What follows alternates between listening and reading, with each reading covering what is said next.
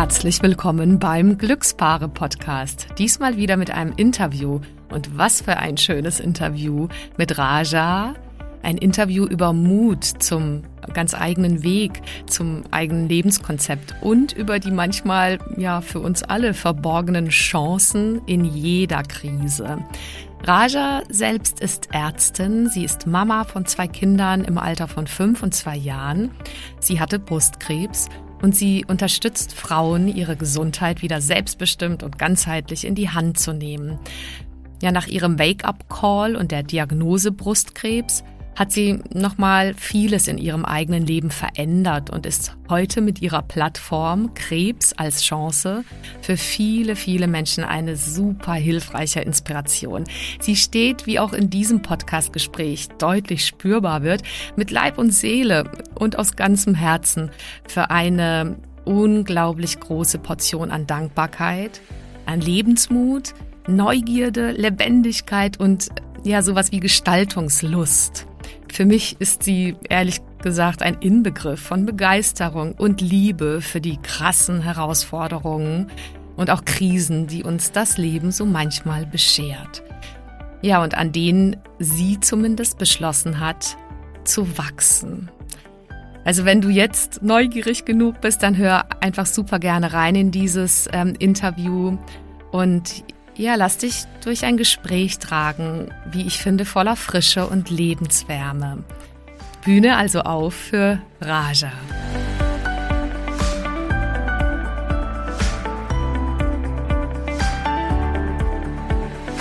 Hi, schön, dass du da bist. Ich bin Carolina Schuler, Life Coach, Mama von vier Kindern und mein Mann und ich hatten früher ehrlicherweise auch nicht immer eine Idee, wie genau das eigentlich gehen soll, Beruf und Familie gemeinsam zu schaukeln.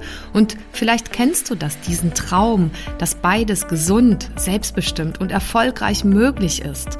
Und das ist es. Genau dazu möchte ich dich hier ermutigen und dir zeigen, wie du Beruf und Familie ganz praktisch unter einen Hut bekommst und dir auch langfristig dein eigenes Sharing-Modell als Glückspaar aufbaust. Lass uns also gerne diese Nummer gemeinsam angehen, denn ich weiß, es lohnt sich.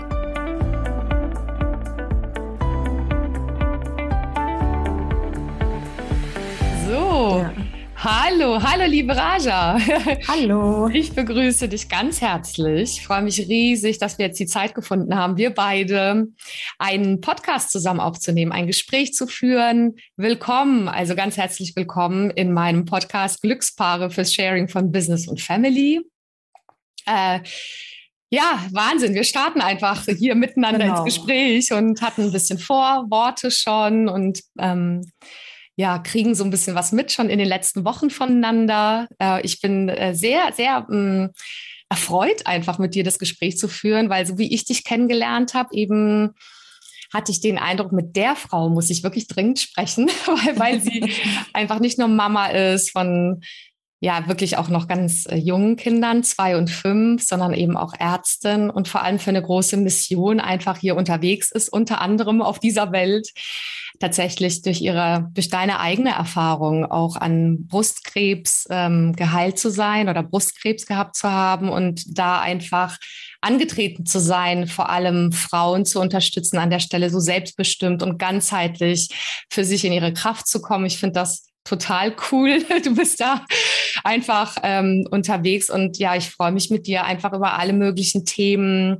rund um ja, um, um dieses wie man das einfach alles so schafft, ohne diesen Rucksack einfach auch zu voll zu packen, um im Beruf zu sein, als Frau, als Paar, aber einfach so in seinen Grenzen gut äh, bleiben zu können und ja dennoch diese am Ende größten Schätze unseres Lebens, nämlich diese Kinder auch zu begleiten, Wurzeln und Flügel, Wurzeln wachsen zu lassen und Flügel zu kriegen. Also herzlich willkommen und vielen Dank. Schön, dass du ja. da bist. Jetzt weiß ich gar nicht, vielleicht habe ich ein paar Sachen noch ausfallen lassen oder noch nicht erzählt von dir.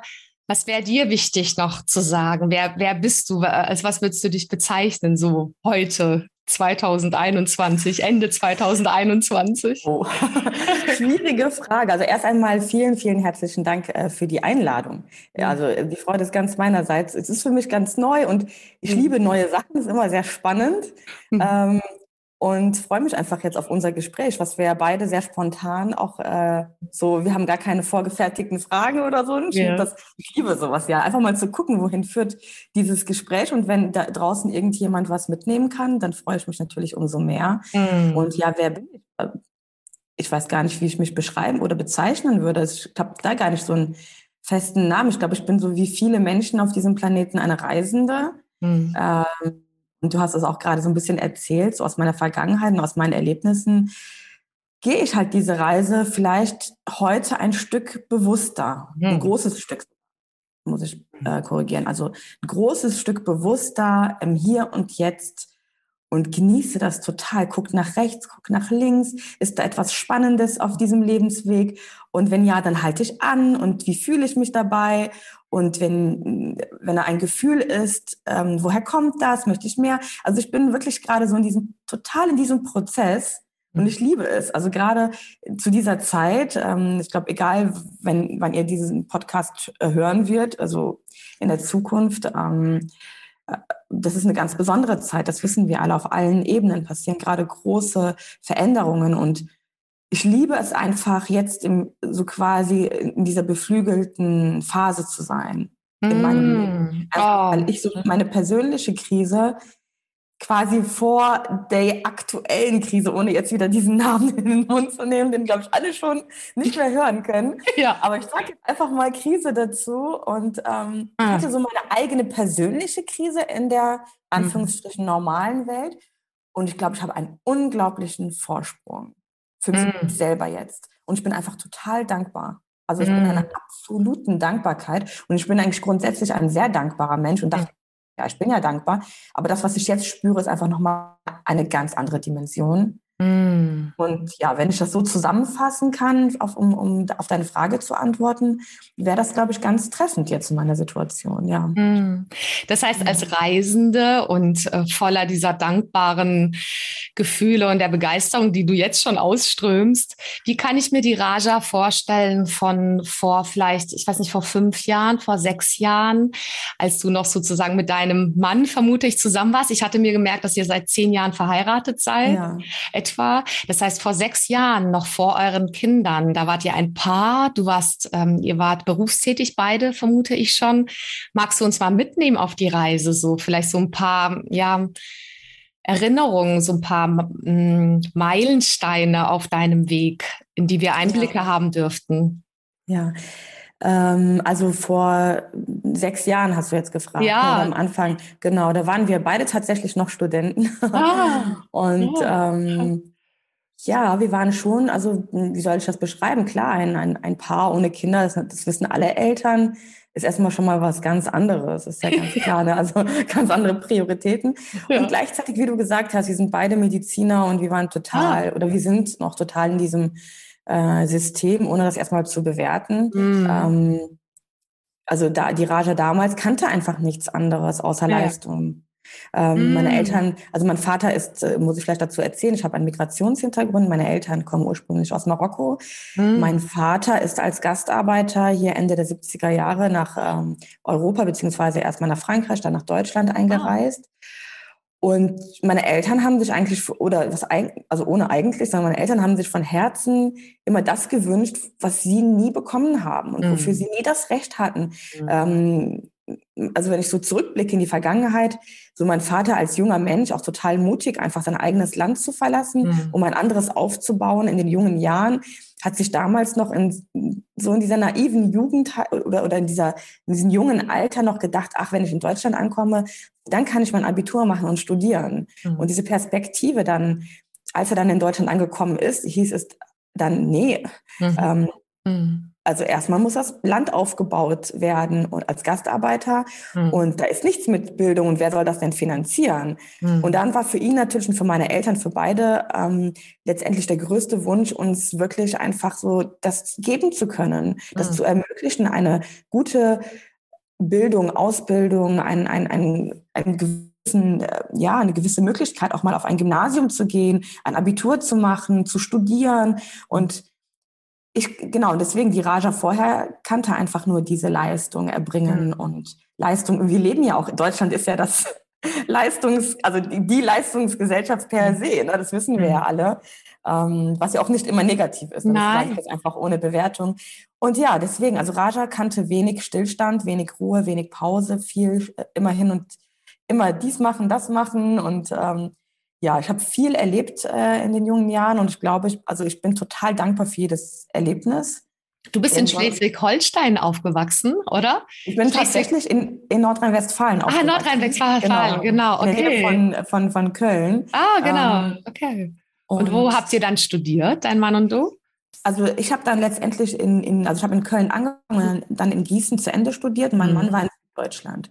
Mein Mann hat ähm, auch einen Migrationshintergrund, kommt, er kommt aus Syrien, er ist mhm. schon seit Ewigkeiten in Deutschland, schon ganz als ganz junger Mensch und ist hier dann auch zum Studium hierher gekommen. Mhm.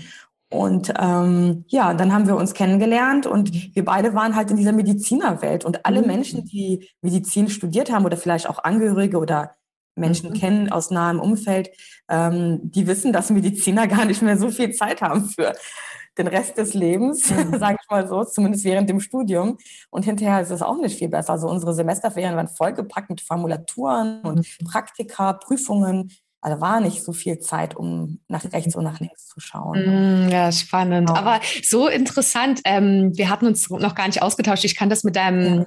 deinen Erlebnissen und Migrationshintergrund und deinen Eltern und auch ihren Werten, wie sie hergekommen sind und ihren Ansprüchen auch sehr gut nachvollziehen. Äh, wir sind auch aus Tschechien immigriert nach ja. Deutschland. Ich bin in Prag geboren, habe da die ersten sieben Lebensjahre gelebt. Und alles, was du jetzt so beschrieben hast, kann ja. ich gut auch nachvollziehen. Ne? Da kommen, das ist ja so viel Mut, was so Eltern Eltern mitbringen, einfach aus einem anderen Land. Bei uns war es ja noch eine Diktatur damals, 1980, komplett neu anzufangen irgendwo. Ja. Aber naja, sie bringen schon auch ja gewisse Erwartungen und auch Dinge, die man so als Kind, als Jugendlicher einfach erstmal so übernimmt und in sich dann aufräumen darf im, im Laufe der Zeit genau. im Sinne von, okay, aus, ausmisten. Was davon kann ich gut gebrauchen? Was ist vielleicht für mich gesund und für unser Leben und was ja. vielleicht eben nicht? Was hast du dann im Laufe deiner Zeit?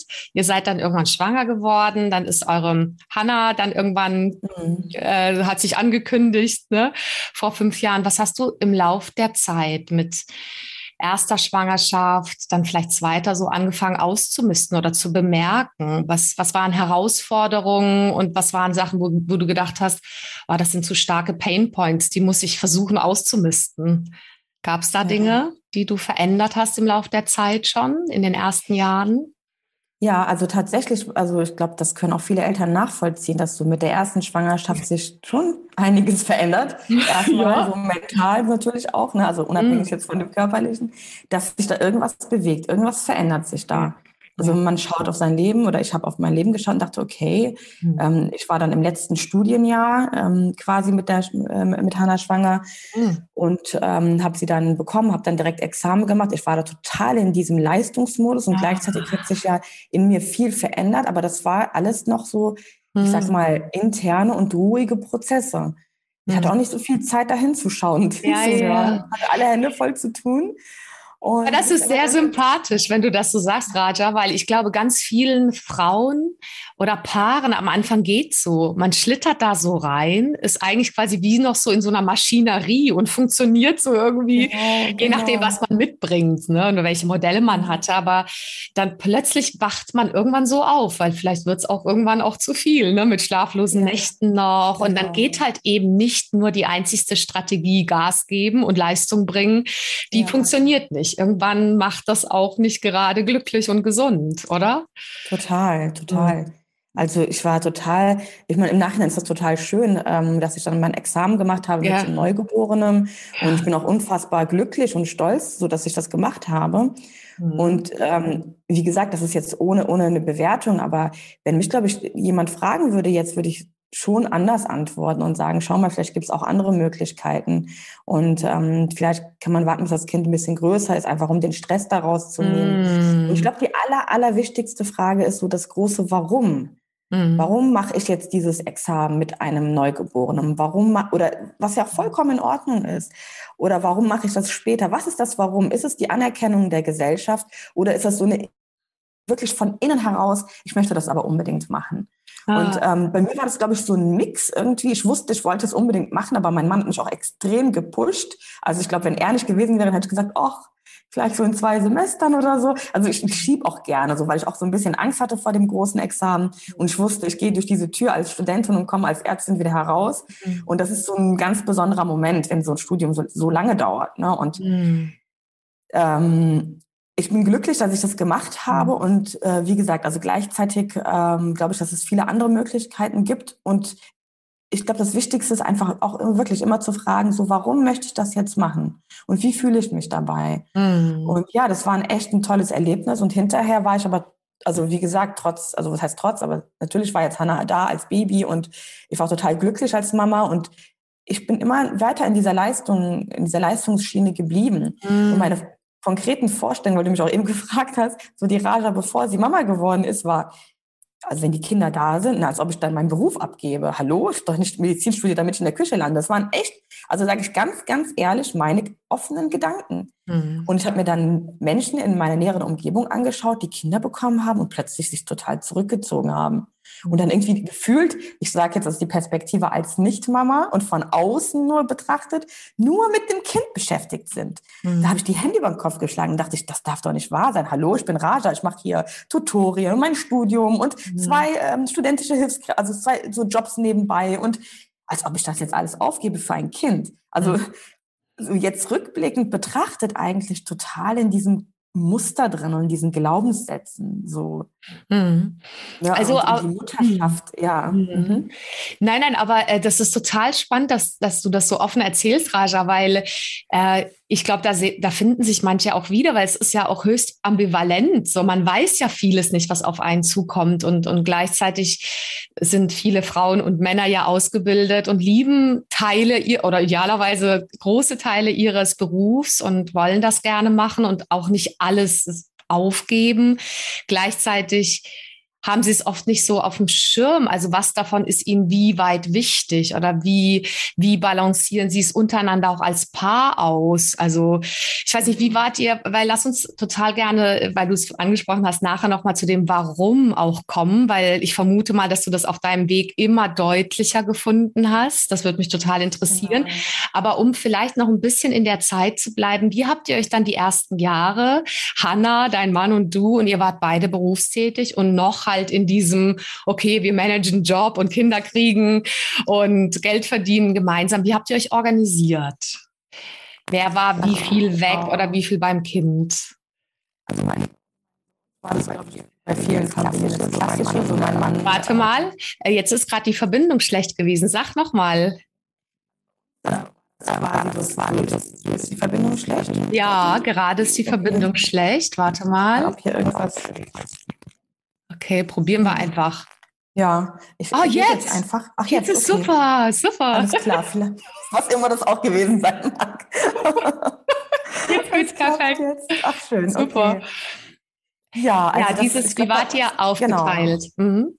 Also bei uns, glaube ich, ist das das Klassische gewesen. Mein Mann äh, hatte dann schon die Facharztausbildung angefangen, war so mitten in seiner Weiterbildung und äh, ich glaube, viele kennen das auch, dann ist man sowieso total, also man kommt eigentlich quasi nach Hause, um zu schlafen und zu essen. Also bei, also offiziell 40 Stunden und dann noch die ganzen Dienste, Wochenenddienste etc., das ist schon echt viel. Mhm. Und ähm, ich war aber schon ein Jahr dann nach dem Examen erstmal zu Hause. Ähm, es ist viel passiert und klar die Geburt und dann äh, und davor natürlich auch die Schwangerschaft während dem letzten Studienjahr.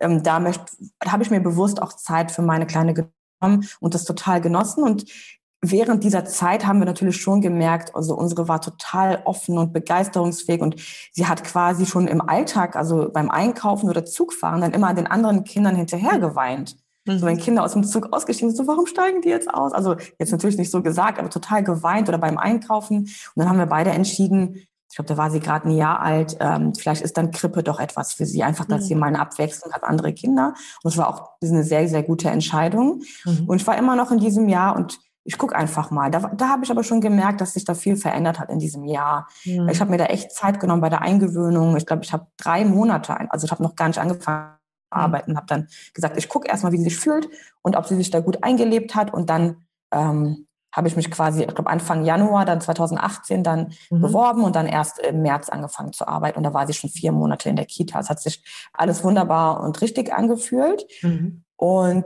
dann habe ich, ja, dann war das das quasi das, so das berufstätige, echte Facharzt, also quasi Arzt in Weiterbildung leben. Mhm. Und obwohl ich mir, wir hatten dann als Paar auch entschieden, so, ich glaube, ich mache erstmal die 20 Stunden, mhm. obwohl unsere Kita quasi ein, die Straße gegenüber war von, von meinem mhm. Arbeitsplatz. Also total gut eigentlich für mich. Und mein Chef hatte dann auch nur diese halbe Stelle. Dann habe ich gesagt, gut, dann passt das auch erstmal. Wir können ja jederzeit aufstocken. Aber für den Beginn möchte ich erstmal so gucken, wie fühle ich mich.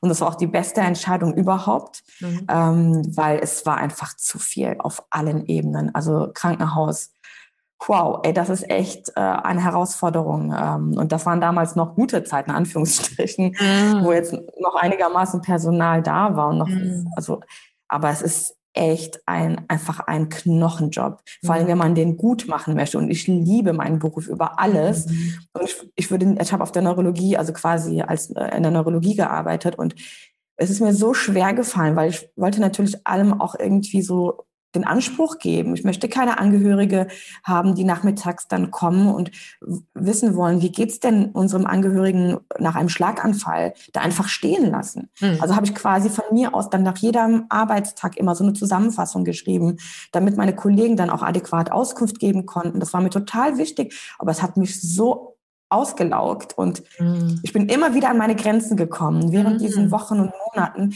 und habe dann immer wieder quasi mit den Oberärzten auch den Kontakt aufgenommen, so wie kann das sein? Ich bin doch Ärztin geworden, damit ich mit den Patienten spreche, damit ich in die Augen schaue. Und ich sehe meine Patienten nur zur Visite mit meinem Oberarzt. Das heißt, er hat, er führt das Gespräch.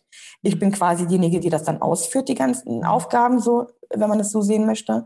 Und ich habe von vier bis fünf Stunden Arbeitszeit am Tag dann irgendwie dreieinhalb Stunden am Computer gesessen und habe administrative Aufgaben gemacht, habe Telefonate beantwortet, mhm. habe Termine gemacht für meine Patienten, aber ich hatte meinen Patienten gar nicht, also ich konnte, konnte ihnen noch nicht mal in die Augen schauen teilweise. Mhm. Klar macht man Untersuchungen oder so, aber ich habe mir immer wieder habe ich mich hinter gefragt, so ist das dieser Arztberuf, den ich machen mhm. möchte? Und alle, ja, es wird noch schlimmer als Facharzt, als Niedergelassener, da sieht man die Patienten noch weniger.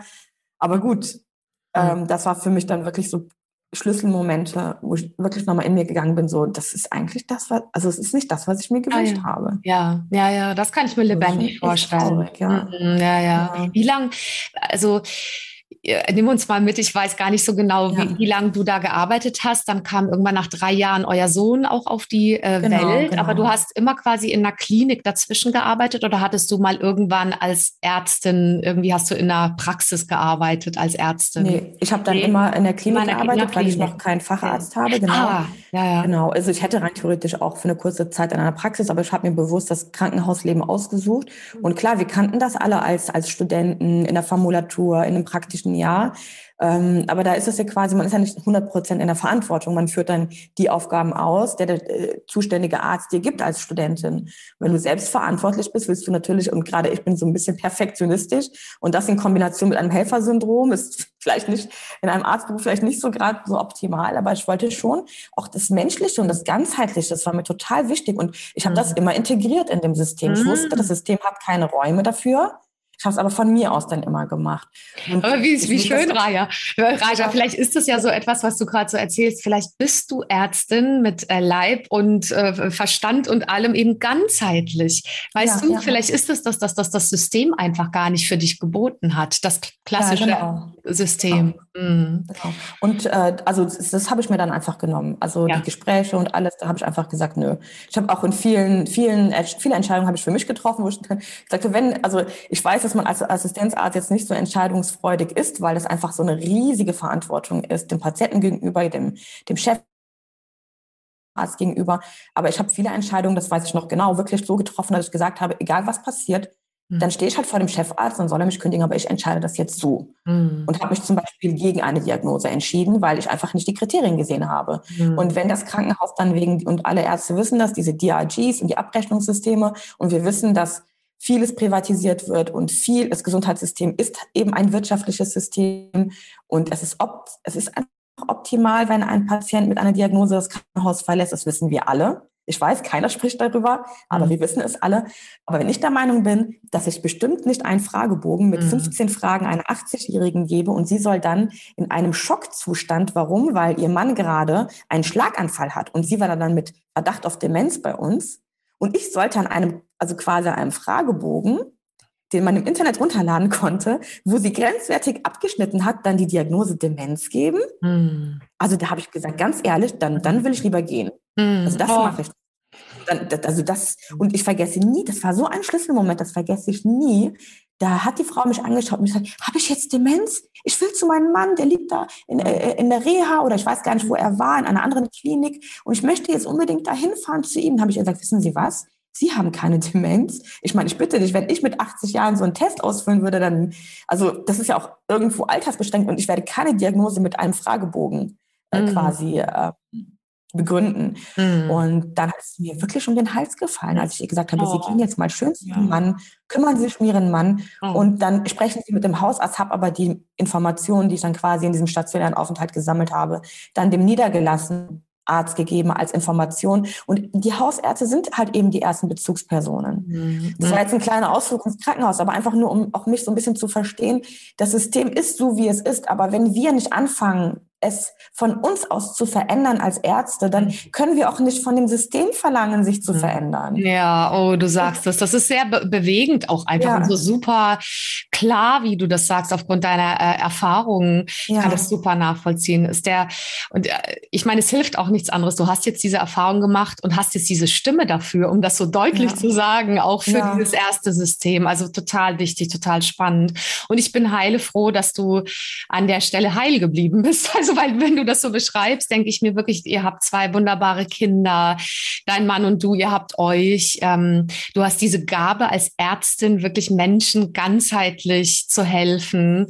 Also Gott sei Dank hast du diese echt auch fiese Zeit äh, in ja. großen Teilen auch überstanden und strahlst jetzt so ein Engagement und so eine Dankbarkeit äh, egal was war, egal welche Krisen. Dann ja, genau. erzähle uns noch mal, das fände ich total spannend, wie ähm, wie ihr dann, ihr habt dann, du hast dann zwei Kinder jetzt inzwischen mit fünf und zwei und dann kam irgendwann 2019 für dich, so wie ich das verstanden habe, auch wie so eine Art Aufwachruf durch deine eigene ja. Diagnose. Und wenn das für dich in Ordnung ist, wird, wird mich interessieren, wie dich das quasi bei allen deinen Erfahrungen ne, mit Ärztesystem, aber auch mit deinem eigenen Kämpfen, mit zu Hause alles managen, im Job managen, wie dir das letztendlich als Geschenk vielleicht geholfen hat. Das ist eigentlich eine verrückte genau. Frage, weil ich kann mir vorstellen, erstmal war es vielleicht auch ein Schock für dich, ähm, ja. deine eigene Diagnose zu haben. Aber ich, mich würde das einfach sehr, also ich, ich fände das toll, mit dir darüber ein bisschen reden zu dürfen. Ja. Wie dich das wachgerüttelt hat, wobei ja. dir das geholfen hat. Ja, das war in der Tat äh, eine Krise, ja. wie ich auch am Anfang erzählt habe. Ähm, dazwischen, also zwischen quasi von dem, was ich jetzt gerade erzählt habe als Beispiel, mhm. bis zu dieser Krise war dann eine Schwangerschaft, ja. also quasi genau die zweite Schwangerschaft ja. ähm, von meinem Kind, die mich extrem emotional wachgerüttelt hat. Ah. Sie war nie körperlich so einfach und ich vermute, dass da schon etwas in meinem Körper entstanden ist. Mhm. Irgendwas ist da entstanden jetzt rückblickend, also vermute ich das. Mhm. Ähm, das sind einfach so, also ich war dann irgendwann im Beschäftigungsverbot, weil ich in der Frühschwangerschaft einige Komplikationen hatte. Und dann haben wir gesagt, so, wir machen jetzt Beschäftigungsverbot und das bedeutet für Ärzte zu Hause zu bleiben bis zum, bis zum Mutterschutz erst einmal. Mhm. Und in der Zeit war ich wieder in diesem, ah ja, aber jetzt müsste ich und, und hier und jetzt habe ich ja so viel. Meine erste ist Krippe und was mache ich denn jetzt? Und war so ein bisschen hilflos und dann hat mhm. sich irgendwann so im Laufe der Zeit, das schiebe ich nochmal kurz ein, weil das für mich auch einer der Schlüsselmomente definitiv war und ein Kraftpol, also quasi ein Ort, aus dem ich bis heute noch so viel Kraft tanke und das, da werde ich auch nie müde, das zu erzählen. Das war dann letztendlich meine Hausgeburt. Also ich habe eine Hausgeburt mit meinem zweiten Kind erlebt Mhm. Und, mit, und das als Ärztin, was für mich überhaupt gar kein, also, äh, also ich muss dazu erzählen, bis zur 33. Woche hatte ich noch in der Schwangerschaft, ich habe immer noch diesen ganzheitlichen Ansatz, ich finde das toll, aber ich habe nie gedacht, dass ich irgendwann jemals zu Hause ein Kind entbinden mhm. würde. Also, hallo, es gibt Krankenhäuser. so war die Raja vorher.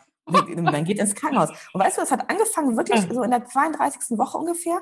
Da hat meine Tochter, die war dann schon zwei, die dann gefragt, ja, wann kommt denn das Baby? Und dann habe ich überlegt, ich muss ja irgendwie sagen, dass ich zum Krankenhaus gehe, aber warum muss ich eigentlich jetzt meiner Tochter erzählen, ich gehe ins Krankenhaus, um ein gesundes Baby zu entbinden. Das macht überhaupt gar keinen Sinn. Und ich bin ja auch gesund, habe keine Risikofaktoren. Mhm. Und ähm, dann fing das Denken an und dann habe ich mir natürlich auch Hausgeburten angeschaut, ähm, so ne, das, was jeder kennt, Internet auf und dann gucken, okay, Hausgeburt, ach mhm. ja, interessant, es gibt ja auch viele Videos auf YouTube. Ja, und auch ganz tolle Bücher gibt es ja auch dafür. Genau, genau. Das habe ich hinterher dann auch festgestellt. Ich war ja, ja quasi schon, dann schon 35. Woche, sei kurz vor Termin.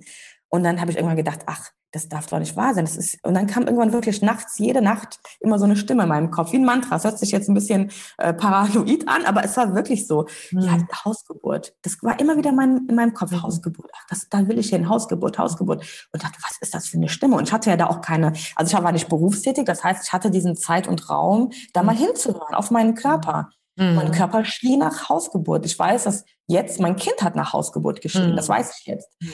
Aber ähm, das erstmal einzuordnen als klassische Schulmedizinerin und ja. jemand, der eigentlich total so auf nach dem Motto hasseln und arbeiten und dies und das und gar keine mhm. Zeit für Stillstehen und mal zuhören, war das schon mhm. ein ganz besonderes Erlebnis. Und das ging dann so weit, dass ich gesagt habe, um das jetzt mal so zusammenzufassen, ich finde ja sowieso keine Hausgeburtshebamme hier in Schleswig-Holstein. Und es gibt ja auch nur drei. Und dann natürlich hat es bei der dritten dann geklappt. Ah. Dann habe ich sie getroffen. Dann dachte ich, ach, die ist so unsympathisch, die werde ich auf jeden Fall nicht nochmal treffen. Dann haben wir uns nochmal getroffen, dann haben wir uns angefreundet. Dann ging das eine zum anderen und plötzlich war ich in dieser Hausgeburt. Ich war natürlich um jetzt auch andere so, vielleicht denkt sich da irgendjemand, ja, so kann man das so schnell machen. Natürlich nicht. Es gibt ganz viele Bedingungen ja. und, und ich war natürlich auch abgesichert. Wir wohnen vier Minuten ja. quasi Autofahrt von einer Klinik entfernt.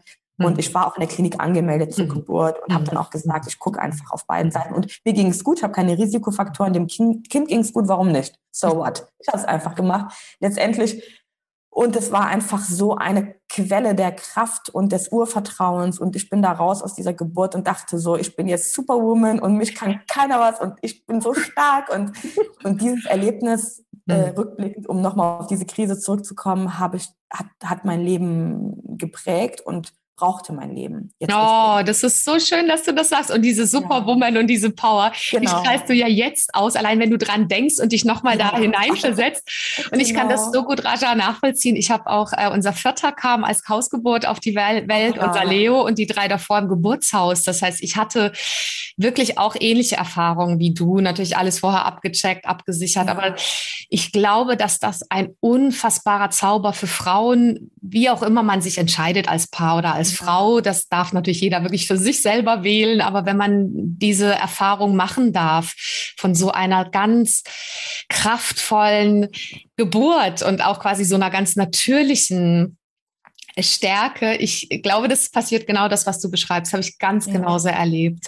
Genau. Und ähm, das würde mich jetzt nochmal interessieren. Hat dich das dann mitgetragen, später auch ein Stück weit so dieses, diese Verbindung zu deiner Urkraft, deiner Total. Power, durch auch weitere Wellen zu kommen oder auch ja, äh, ja äh, schwierige Lebensphasen zu kommen?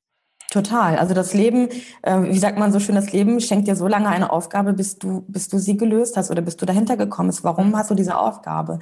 Und ähm, um das Thema Krebs jetzt mal anzusprechen, ich bin dann vier Monate später an Brustkrebs erkrankt. Und also vier Monate nach dieser Hausgeburt, nach dieser power- und kraftvollen Zeit. Und wirklich so. Also das Thema Krebs war mir zu diesem Zeitpunkt auch nicht unbekannt. Das war mir sehr bekannt, auch aus näherem Umfeld. Meine Mutter ist an Krebs erkrankt. Ich habe mich eigentlich mit dem Thema Krebs schon immer beschäftigt. Also, und das habe ich aber erst feststellen können, als ich selber erkrankt bin. Schon als Kind habe ich mir da irgendwie aus so, so mit zehn Jahren aus diesen Apotheken Zeitschriften, ich glaube, die gibt es heute immer noch so, die Artikel über Krebs rausgeschnitten. Die habe ich neulich nämlich entdeckt. Da habe ich einen Artikel aus den 90er Jahren, da muss ich ja irgendwie sieben oder so gewesen sein. Also es ist interessant mit einem, da war irgendwie so ein Artikel in einer Zeitschrift, da ging es um Gehirntumor. Also ich bin immer wieder dem Thema Krebs begegnet, auf allen möglichen Varianten und Ebenen und dann auch als Ärztin und dachte, eigentlich weiß ich schon alles über Krebs. Also, aber ich habe mich irgendwie nie so, das muss ich schon ganz, ganz offen und ehrlich kommunizieren. Und ich glaube, das ist bestimmt auch einer der Gründe, warum ich letztendlich auch erkrankt bin oder einer der Faktoren. Ich habe hab mich nie getraut, dahin zu schauen mm. so wirklich dahin zu schauen. Als meine Mutter dann erkrankt ist, klar war ich ihre Begleitung, aber ich sage das immer wieder, mhm. wenn ein Mensch an Krebs erkrankt, dann ist nicht nur dieser Mensch betroffen, isoliert, sondern alle um ihn herum sind mhm. auch betroffen. Das heißt, sie sind auch, die sind vielleicht nicht offiziell, also sie sind quasi nicht erkrankt an Krebs, aber sie sind auch an Krebs betroffen. Mhm. Und das darf man nicht ausblenden. Und ich war in dem Sinne natürlich betroffen, dass ich meine Mutter ganz engmaschig begleitet habe. Und, aber ich habe mich, ich hatte trotzdem diese Angst, war immer da. Wie so ein, ähm, also quasi, die schwebte immer in meinem Leben da und auch immer im Hinterkopf. Deshalb konnte ich aber erst feststellen, als ich selbst erkrankt mhm. Und dann war diese große Angst plötzlich da und mhm. wurde echt. Und dann bin ich erkrankt. Wie kann das mhm. sein? Ja, und dann war, ist natürlich für mich eine Welt zusammengebrochen. Ja, ich sage ja. das immer wieder, ich gehe mit dem Thema Krebs sehr offen um. Mhm. Ich versuche es bunt zu machen, ich versuche Konfetti drauf zu streuen, aber ich weiß auch gleichzeitig, mhm. es ist einfach eine verdammt dunkle Wolke. Mhm. Und es ist sehr düster in dieser Zeit. Mhm. Also das darf man auch nicht unterschätzen und das möchte ich auch gar nicht irgendwie bagatellisieren, ganz im Gegenteil. Ähm, genau. Welche Auswirkungen hatte das so weil du gerade sagst, dass alle drumherum ja ein Stück weit betroffen sind, vielleicht von der Dunkelheit, aber auch letztendlich vielleicht vom Wachsen dann daran, von, von dem Starkwerden. Welchen Einfluss hatte das auf deine engere Familie dann, wie du mit deinem Brustkrebs umgegangen bist oder wie du dann auf deinen Heilungsweg dich gemacht hast? Ja, also, also ich muss sagen, in meiner Familie, glaube ich, war es sehr ambivalent, ja. weil natürlich, also meine Mutter ist dann 2016, also quasi, äh, also wenn man es im Vergleich zu meiner Erkrankung setzt, dann drei Jahre zuvor an Krebs verstorben. Ähm, und dann war natürlich meine Familie gerade mal so übers Wasser, also ja. drei Jahre, nachdem man geliebten Menschen, seine eigene Mutter verloren hat, ja. dann erstmal so ein Stück weit aufzuatmen und dann ist dann noch jemand erkrankt. Also das war natürlich ein Schockzustand. Auch für deinen und Mann wahrscheinlich. Total, total. Total. Und, und da wirklich, da appelliere ich auch, und das sage ich jetzt nicht, weil wir es so toll gemacht haben, ganz im Gegenteil, wirklich immer wieder darüber zu sprechen. Ich mhm. glaube, es gibt mhm. nichts Schlimmeres, und das kann ich aus jeder Perspektive jetzt auch bestätigen, wenn man über dieses Thema Krebs versucht, einen Bogen zu machen und so tun, als wäre es nicht da. Es mhm. gibt wirklich, und das kann ich von mir aus auch sagen, und ich weiß es auch mit dem Austausch von vielen Krebspatienten, mhm. es gibt, glaube ich, nichts Schlimmeres. Das ist wie wenn man einen offensichtlichen Autounfall hatte und man ist total demoliert und alle tun so, als wäre nichts. Hm. Es ist was. Okay, wir müssen nicht darüber sprechen, aber wir können doch nicht so tun, als wäre nichts. Hm. Ich habe Menschen kennen, also wieder getroffen nach zwei Jahren, die sich bewusst aus meinem Leben zurückgezogen haben, die mich dann zwei Jahre später wieder in meiner Kraft gesehen haben, Augenbrauen. Hm. Sieht man ja nicht. Also, also zumindest sieht man, okay, die Frau ist nicht mehr krebskrank. Und hm. dann ähm, fragen sie so, ja, und wie, und wie geht's und sonst so? Das hm. habe ich so oft gehört. Ja. Okay, wir müssen nicht über Krebs sprechen. Ich das hast du, hast du auch ja. in deinem, auf deinem Instagram-Kanal, wo du ja wirklich echt eine große Community jetzt schon hast. Ne? Das hast du da auch mal, glaube ich, angesprochen. Das kann ich mir lebendig vorstellen, dass das ach, alle möglichen Auswirkungen hat. Und manche können damit umgehen, andere irgendwie noch nicht und so. Und es, ich finde es ganz äh, beeindruckend und würde dir das super gerne äh, einfach an der Stelle zurückmelden, wie, wie du da so leuchtest an der Stelle im Sinne von wirklich darüber offen und locker reden und das zu einem nicht tabuisierten, sondern völlig offenen ja. Thema zu machen. Gerade mit deiner Arbeit, ne? mit ja. dem, wie du äh, das quasi sichtbar machst im Internet auch oder auf de in deiner Community und wie du da auch unterstützt eben mit deinen Angeboten. Und, ja. und das beginnt eben damit offen und authentisch darüber zu reden. Und da bist du ja genau. echt ein Wahnsinnsvorbild für, finde oh, ich jetzt. Danke dir. Oh, das ist wirklich sehr wertschätzend. Vielen Dank. Und ich sage auch immer gleichzeitig in dem gleichen Atemzug, ähm, das wissen vielleicht die wenigsten, also ich bin wirklich eher so introvertiert und am hm. liebsten würde ich den Laptop zumachen und sagen, ich will mit niemandem darüber reden. und ich weiß aber, dass das Leben, hm. um das wieder darauf zurückzukommen, schickt dir immer wieder die gleiche Aufgabe. Und ich bin jetzt wirklich einmal mehr über das Thema Krebs gestolpert. Mhm. Und genug ist genug und jetzt rede ich darüber. Und es ist losgelöst von meiner Person, weißt du, so viele sehen ja Raja und dann die Krebskranke oder ehemals Krebskranke, mhm. wie auch immer. Mhm. Ähm, es ist losgelöst von Raja. Es geht um das Thema Krebs. Ich bin vielleicht so quasi das Sprechrohr dafür. Aber mhm. es geht gar nicht um meine eigene Geschichte. Ich erzähle meine eigene Geschichte mhm. gerne, aber nur als, also gar nicht irgendwie so als Vergleich, weil ich bekomme auch unglaublich viele Nachrichten auf Instagram. Ja, wie zum Beispiel, was für ein Tumor hattest du denn? Wie lange ist denn deine Therapie her? Ähm, was hast du genau gemacht? Und ich, ich merke und spüre, dass Menschen versuchen, Vergleiche zu ziehen, um vielleicht jemanden, und das ist jetzt auch gar nicht irgendwie bewertet, das ist total, also völlig mhm. neutral gesagt, um selber vielleicht auf diesen Weg zu kommen mhm. oder um Angehörige mitzunehmen. Und da sage ich immer, stopp, es geht hier nicht um mich. Mhm. Ich bin meinen Weg gegangen. Mein Weg ist für mich der richtige gewesen, aber vielleicht nicht für dich oder für jemand anderen. Ja, super. Und das ist toll, dass du das so kraftvoll sagst. Das ist ja auch bei dem Thema, welches Modell man jetzt wählt als Paar, um mit Kindern Beruf zu leben. Also genau. wie man genau. sich aufteilt. Da gibt es ja auch kein richtig und falsch. Genau, oder genau. wie viel man für sich entscheidet als Mensch oder als Paar, wer wie viel wann arbeitet. Das, da gibt es ja auch kein Best-of-Modell. Genau.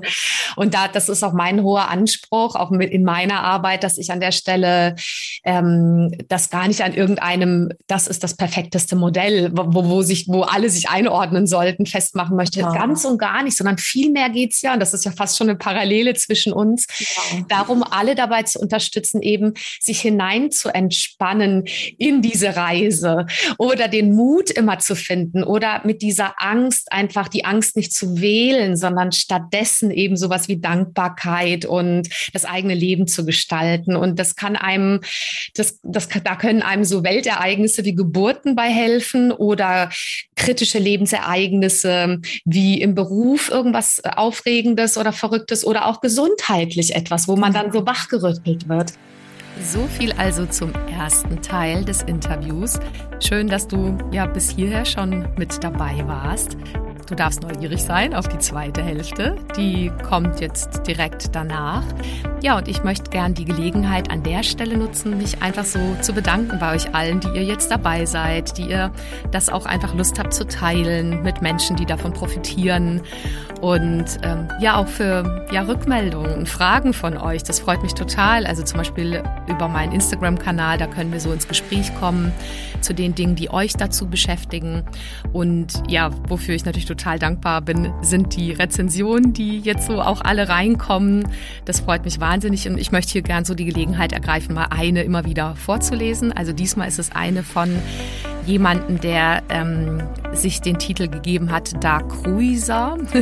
Und diejenige oder derjenige schreibt, wer Tipps sucht, die ehrlich und leicht umsetzen umzusetzen sind, ist hier genau richtig. Caro schafft es mit ihrer sympathischen Art, dass man sich als Zuhörer sehr kurzweilig mit diesem vielseitigen Thema beschäftigen kann. Also vielen Dank, Dakrusa. Das hat mich sehr gefreut.